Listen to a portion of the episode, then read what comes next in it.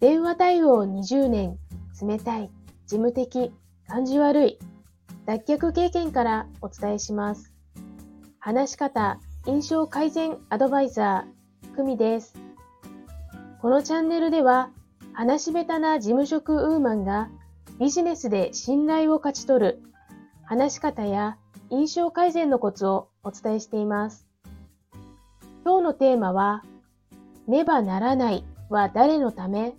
です。コーチングでお話を伺っていると出てくる言葉、それは、〇〇しないとなんですけど、という暗い言葉。暗いというのは、ほぼ皆さん、暗い表情とともにこの言葉が出てきます。その言葉は2つの解釈があると私は思っています。1、本人にとってはベストな方法だけど、何か障害があって前に進めない。2、一般的にその方法がベストと聞いているが、本人はやりたくない、得意ではない。まずどちらなのかを伺っていきます。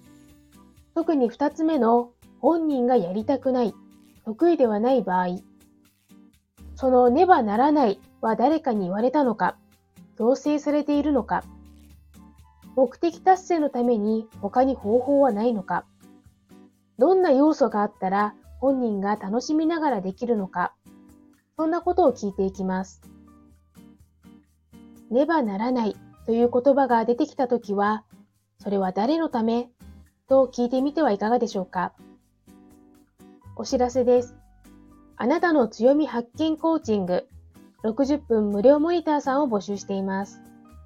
私からの質問や傾聴、承認という勇気づけや後押しで一緒にあなたの強みを考えてみませんか？詳細はプロフィール欄をご覧くださいね。それではまた。